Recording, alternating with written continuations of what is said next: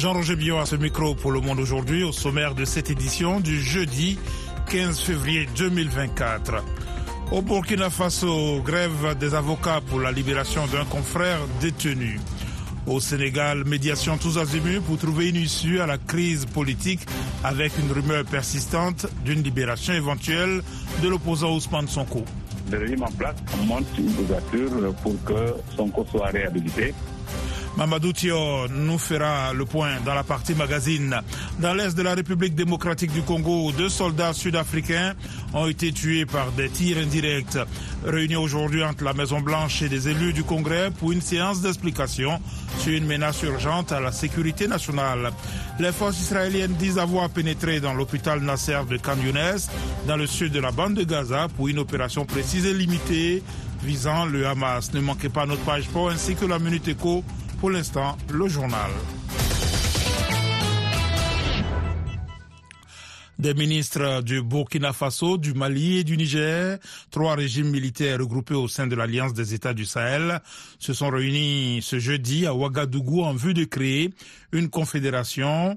Ouagadougou nous offre aujourd'hui l'occasion de franchir un pas supplémentaire dans la poursuite de la mise en place des instruments, mécanismes et procédures de notre alliance, ainsi que dans l'architecture juridique de la confédération envisagée par nos trois États, a déclaré le ministre burkinabé de la Défense, le général Kassoum Koulibaly. Dimanche, le chef du régime militaire nigérien, le général Abdourahman Tiani, a évoqué la possible création d'une monnaie commune avec le Burkina Faso le Mali comme une étape de sortie de la colonisation. Toujours au Burkina Faso, les avocats sont en arrêt de travail sur toute l'étendue du territoire. Ils exigent la libération de maître Guy Hervé Kam, un arrêt de travail suivi à la lettre. Le point avec Lamine Traoré, notre correspondant à Ouagadougou. Les tribunaux sont vides, les procès sont reportés parce que les avocats sont absents dans plusieurs juridictions du pays. Les avocats burkinabés observent un arrêt de travail de 24 heures sur toute l'étendue du territoire pour exiger la libération d'un de leurs collègues, maître Guy Hervé le débrayage est suivi à 100%, confie le bâtonnier maître Siakanyamba. Selon la note de l'ordre des avocats, cet arrêt de travail est observé dans le cadre des actions engagées pour exiger la libération sans condition de leur confrère maître Guy Hervé L'avocat a été interpellé dans la nuit du 24 au 25 janvier à l'aéroport de Ouagadougou.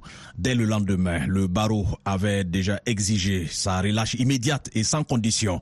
Mais maître Guy Hervé est depuis détenu dans un lieu inconnu, tout comme une dizaine de Burkinabés parmi eux, certains réquisitionnés pour le front, notamment Ablassé Ouedraogo, ancien ministre des Affaires étrangères et Daouda Diallo, militant des droits de l'homme.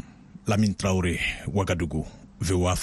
L'Union africaine se réunit en sommet à Addis Abeba ce week-end dans un contexte difficile à l'heure où l'organisation veut porter la voix du continent au sein du G20 qu'elle a intégré en septembre et que l'organisation fait face à de nouveaux coups d'État et la crise au Sénégal. L'Union africaine a toutefois réussi à s'éviter une crise en désamorçant en amont du sommet, les tensions sur la succession du chef de l'État comorien, Azali Assoumani, à la présidence tournante de l'organisation. Après des mois d'intenses tractations, le président mauritanien Mohamed Ould Ghazouani devrait être élu par ses pairs dimanche. Le Nigeria envisage d'introduire des polices d'État dans 36 États afin de renforcer sa police nationale, alors qu'il s'efforce de contenir la violence et l'insécurité généralisée, a déclaré aujourd'hui le ministre de l'Information. C'est la première fois que le gouvernement fédéral et les gouvernements des États du Nigeria s'accordent sur la nécessité de mettre en place une police d'État pour renforcer la police nationale, forte de plus de 300 000 hommes dans le pays le plus peuplé d'Afrique. L'armée sud-africaine a annoncé aujourd'hui que deux de ses soldats ont été tués et trois autres blessés par un obus de mortier qui a atterri à l'intérieur d'une base militaire en République démocratique du Congo où ses troupes aident à combattre des groupes armés. Nani Taleni. Une bombe tirée au mortier a atterri dans l'une des bases du contingent militaire sud-africain et a fait des victimes et des blessés parmi les soldats de l'armée sud-africaine, a déclaré Pretoria ce matin. À la suite de ces tirs indirects, la SANDEF déplore des décès et des blessures graves. Les blessés ont été transportés à l'hôpital de Gouma et une enquête sera menée pour déterminer ce qui s'est passé. L'Afrique du Sud a commencé à déployer 2900 soldats dans l'est de la RDC à la mi-décembre dans le cadre d'une force sous l'égide de la SADEC, comprenant des militaires du Malawi et de la Tanzanie, chargé d'aider la RDC à lutter contre les rebelles du M23. Le président sud-africain Cyril Ramaphosa a réagi en défendant la mission et en rappelant que l'Afrique du Sud, en tant que membre de la SADC, avait le devoir de fournir des troupes. Dans toute situation de conflit, il y en a qui tombent. Nous nous inclinons devant ceux qui sont blessés et ceux qui ont pu tomber, a-t-il affirmé lors d'un discours devant le Parlement. Le président égyptien Abdel Fattah al-Sisi a accueilli aujourd'hui son homologue brésilien Luis Inácio Lula da Silva en visite en Égypte donc pour des pourparlers devant notamment porter sur la guerre qui oppose depuis plus de quatre mois Israël au Hamas palestinien à Gaza. Les discussions entre le président Sisi et son homologue brésilien devaient également porter sur la coordination conjointe dans les forums internationaux compte tenu du poids régional des deux pays a indiqué le porte-parole de la présidence égyptienne Ahmed Fattah VOA Afrique à Washington, vous êtes à l'écoute du monde aujourd'hui. De nouvelles frappes israéliennes ont visé aujourd'hui le sud de la bande de Gaza, où Israël a promis de mener une puissante opération terrestre dans la ville surpeuplée de Rafah, malgré les pressions internationales qui se multiplient. D'Ilidico. Le Premier ministre israélien Benjamin Netanyahou veut maintenant détruire le dernier bastion du Hamas à Rafah, devenu l'ultime refuge pour des centaines de milliers de civils. Pendant que les négociations se poursuivent au Caire en vue d'une trêve, les appels se multiplient à travers le monde contre une telle opération. L'armée israélienne a affirmé avoir des renseignements crédibles sur des otages retenus dans le plus grand hôpital de Khan Younes, dans le sud de la bande de Gaza, théâtre d'intenses combats ces dernières semaines. Israël a aussi mené une frappe mercredi soir au sud du Liban sur un bâtiment dans la ville de Nabatiyeh, dans lequel sept membres d'une même famille, tous des civils, ont péri. Trois membres du Hezbollah pro-iranien, incluant un responsable militaire, blessé dans une attaque de drone dans la même ville le 8 février, ont été tués. Le conseiller américain à la sécurité nationale, Jake Sullivan, rencontre aujourd'hui des dirigeants du Congrès et des responsables du renseignement et de la défense. Hier, le président de la commission du renseignement de la Chambre a appelé le président Joe Biden à divulguer des informations classifiées sur une menace urgente à la sécurité nationale. Nathalie Barge. Lors d'un point de presse de la Maison Blanche, Jake Sullivan s'est dit surpris de la déclaration publique du républicain Mike Turner appelant l'administration à déclassifier les détails d'une menace étrangère non spécifiée. Ce dernier a demandé à ses collègues du Congrès de se rendre d'urgence dans une salle sécurisée pour recevoir un briefing classifié sur ce qu'il qualifie de capacité militaire étrangère déstabilisatrice. Soulignant que cette décision appartient au président Biden, M. Sullivan a toutefois estimé important de pouvoir se concerter avec les dirigeants du renseignement de la Chambre. Selon des sources informées, les tentatives russes de développer une arme spatiale anti-satellite ne constituent pas une menace urgente pour les États-Unis, cette capacité n'étant pas encore en orbite. Ces dernières années, la Chine et la Russie ont recherché de nouvelles façons de brouiller les satellites, d'intercepter leurs signaux, de les aveugler, voire de les sortir de leurs orbites programmées. La force spatiale américaine, créée en 2019, forme des troupes capables de détecter ces capacités et de se défendre contre de telles menaces. Donald Trump va comparaître au pénal le 25 mars à New York dans l'affaire des paiements à Stormy Daniels, ancienne actrice de films pornographiques, une première pour un ancien président américain. Il s'agit de l'une des quatre au pénal euh, auquel doit Donald Trump doit faire face alors qu'il brigue l'investiture républicaine pour l'élection présidentielle du 5 novembre prochain. Donald Trump a répété que l'affaire était motivée par des considérations politiques. Le ministre de la Défense indonésien Prabowo Subianto apparaît bien placé ce jeudi pour prendre en octobre les commandes de la première économie d'Asie du Sud-Est au lendemain de l'élection présidentielle, même si ses rivaux n'ont pas encore reconnu leur défaite. Selon le décompte officiel, Prabowo recueille 57% des voix sur 43,5% des bulletins dépouillés. Voilà pour le journal, vous suivez VO Afrique. À présent, la minute éco avec Michel Joseph. En Afrique du Sud, le ministère des Ressources minérales et de l'Énergie a lancé la septième fenêtre d'appel d'offres du programme d'approvisionnement des producteurs indépendants d'énergie renouvelable. Le gouvernement sollicitera des offres pour le développement de 3200 MW d'énergie éolienne et 1800 MW d'énergie solaire.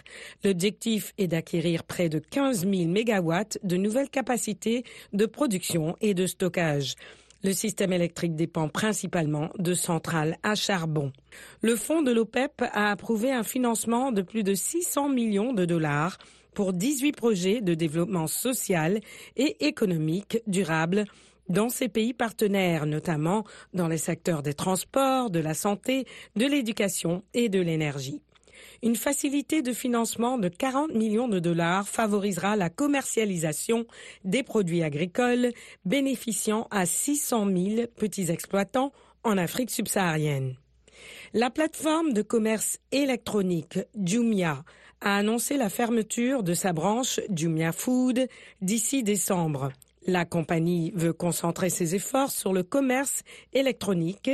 Lancée en 2012 à Lagos, au Nigeria, Jumia est la première licorne du continent depuis 2016. L'entreprise a levé plus d'un milliard de dollars pour soutenir sa croissance et elle est cotée depuis 2019. Jumia Food est présente dans plusieurs pays, dont la Côte d'Ivoire, le Maroc, la Tunisie et l'Algérie. Place maintenant au sport avec Nanit Talani. Bonsoir Nanit. Bonsoir Jean-Roger, bonsoir à tous. Au Ghana, des centaines de supporters de football sont descendus hier dans les rues de la capitale pour réclamer une meilleure gouvernance du football après l'échec de leur équipe de la phase de groupe de la Côte d'Ivoire. Oui, Jean-Roger, vêtus de t-shirts noirs et rouges proclamant Sauvons le football du Ghana et brandissant des pancartes, les manifestants ont défilé dans les rues principales pour montrer leur frustration face aux mauvaises performances des Black Stars lors des récents tournois majeurs. Le football ghanéen est aujourd'hui confronté à une période sombre de son histoire, ont déclaré les manifestants dans une pétition soumise au Parlement. Ils ont exigé l'ouverture d'une enquête sur la participation du Ghana à la Coupe du Monde 2022 et à la Cannes 2023 après surtout des allégations de corruption et de gaspillage de la part de la Fédération de football lors des tournois. Ils ont également appelé à une politique nationale du football, à des investissements accrus et à des améliorations de la ligue locale. Mercato direction le Brésil pour le Congolais Yannick Bolassi. En effet, l'international congolais Yannick Bolassi, 34 ans, doit partir pour le Brésil la semaine prochaine. Selon un journal italien, il a conclu un pré-contrat avec la première division brésilienne. Né en France et élevé en Angleterre, il joue pour l'équipe nationale de la RDC. Yannick Bolassi a joué dans plusieurs clubs anglais. Il est libre de tout contrat depuis janvier dernier. Badminton, championnat d'Afrique, l'Algérie attend son adversaire en finale. La sélection algérienne masculine de badminton a validé effectivement son ticket pour la finale du championnat d'Afrique de ce sport qui se joue actuellement au Caire en Égypte après avoir battu l'île Maurice 3-1 hier. Les Fennecs du badminton attendent le vainqueur de la demi-finale entre l'Égypte et le Nigeria. Ils ont terminé leader du groupe A avec 6 points devant l'Ouganda, la Zambie et l'Égypte. Athlétisme, décès d'Henri Renault, le Kenya aux quatre records du monde. Ce coureur de fond et demi-fond est mort à 72 ans après une hospitalisation de 10 jours, a annoncé ce jeudi la Fédération kenyane d'athlétisme. Henri Renault était l'homme aux quatre records du monde en 81 jours. Au printemps 1978, alors qu'il était étudiant aux États-Unis, Henri Renault avait coup sur coup battu les records mondiaux des 3000 mètres, 3000 mètres steeple, 5000 mètres et 10 000 mètres. L'ancien athlète, longtemps basé aux États-Unis, était rentré dans son pays natal après avoir passé en 2019 un appel à l'aide financière auprès du gouvernement kényan. Page de sport VOA Afrique signée Nani Talani.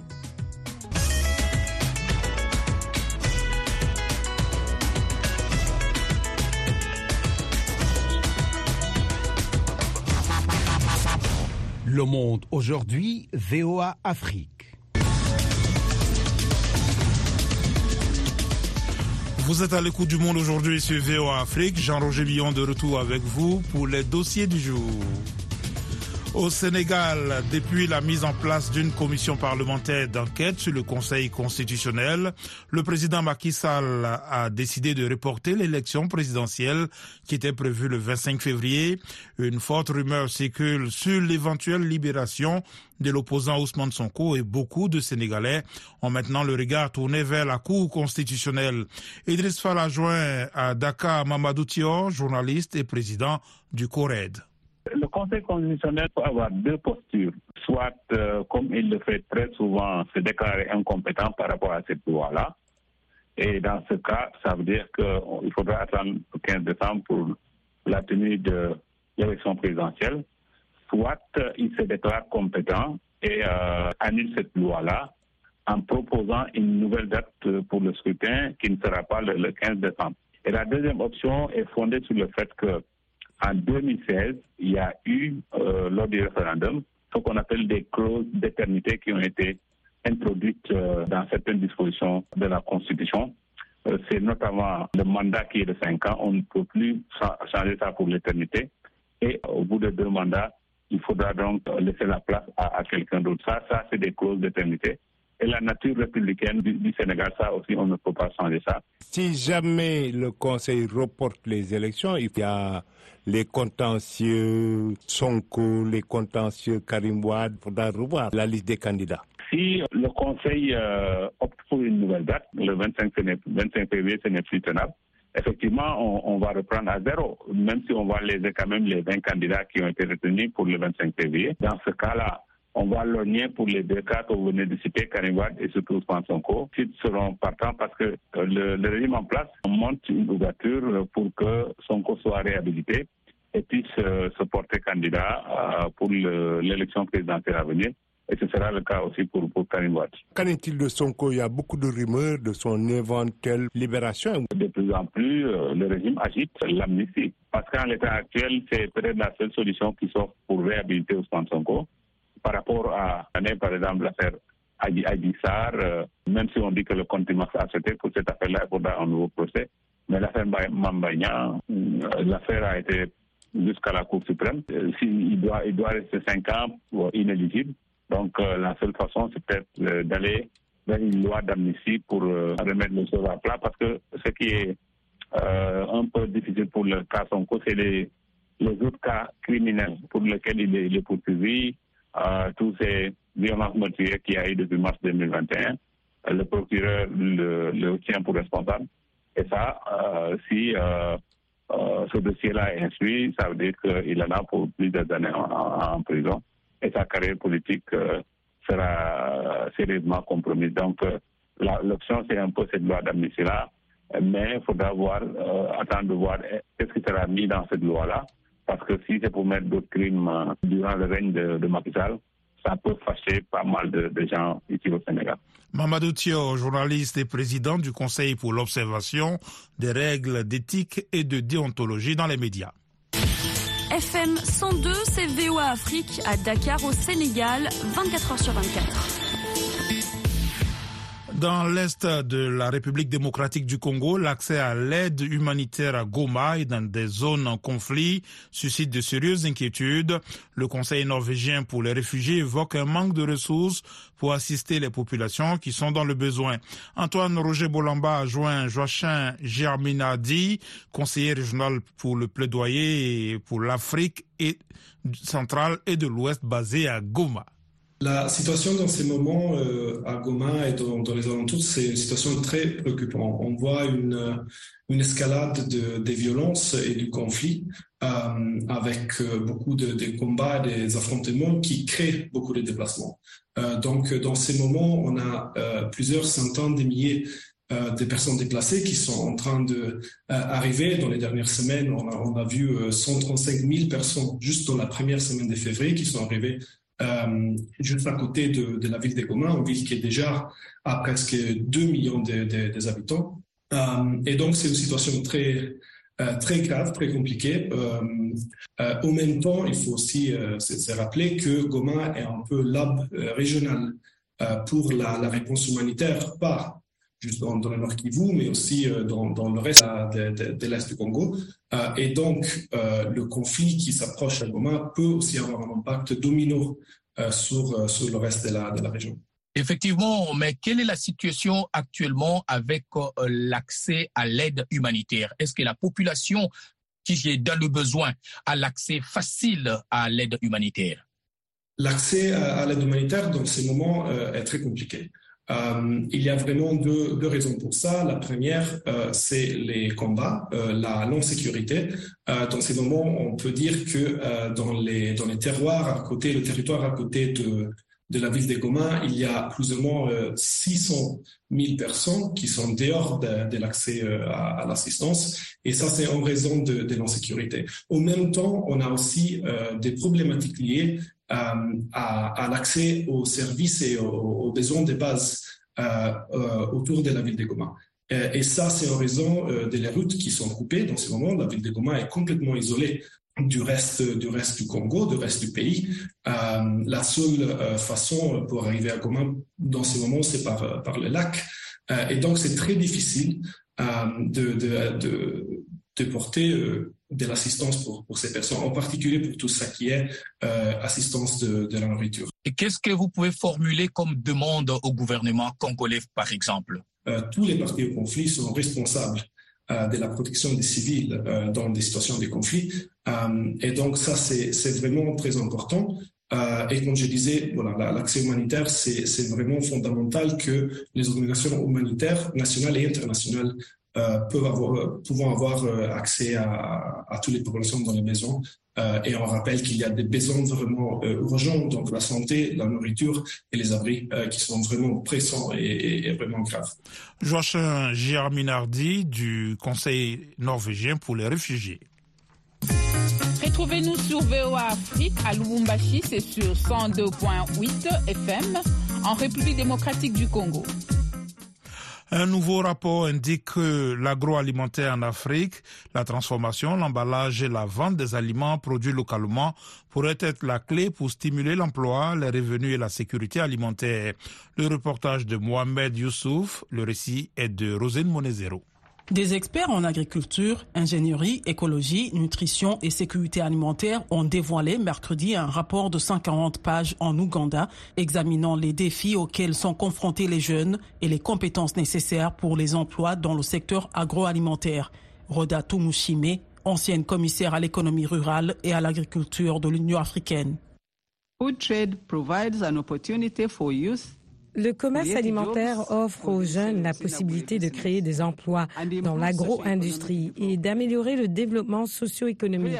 Les investissements dans l'agro-transformation et la force et les liens en amont vers le marketing et le commerce et les liens en aval vers la production qui résultent de ces chaînes de valeur deviendront un secteur central de création d'emplois. Le rapport donne des exemples. En Zambie, les autorités ont lancé Yapasa, un projet visant à accroître les revenus des jeunes ruraux. Ce projet encourage la collaboration entre les différents acteurs du secteur agricole, principalement les petits exploitants, et l'amélioration des relations entre les petits producteurs et les grandes entreprises agroalimentaires. En coordination avec l'Agence des Nations Unies pour l'alimentation et l'agriculture, l'Organisation internationale du travail et le gouvernement zambien, Yapasa a créé 3000 emplois et amélioré 5000 entreprises rurales dirigées par des jeunes. Selon la Banque mondiale, les marchés combinés de l'alimentation et des boissons en Afrique devraient être évalués à 1000 milliards de dollars d'ici à 2030. Ousmane Badian est le coprésident du groupe d'experts qui a publié le rapport. Making policies much more sensitive to the needs il uh, sera important de rendre les politiques beaucoup plus sensibles aux besoins et aux ambitions des uh, jeunes.